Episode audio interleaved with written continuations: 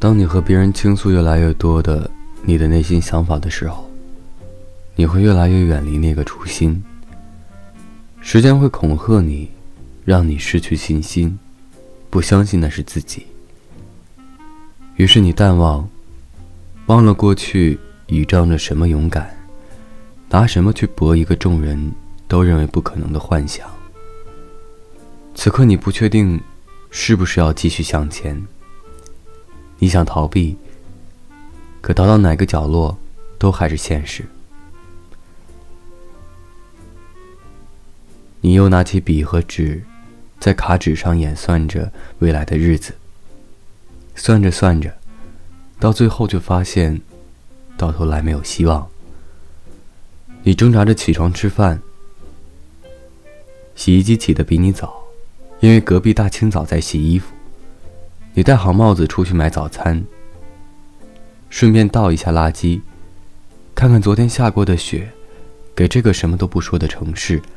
留下的痕迹。回来的路上，你买了一盒药，真的好贵。吃完早饭，你出去，又回来。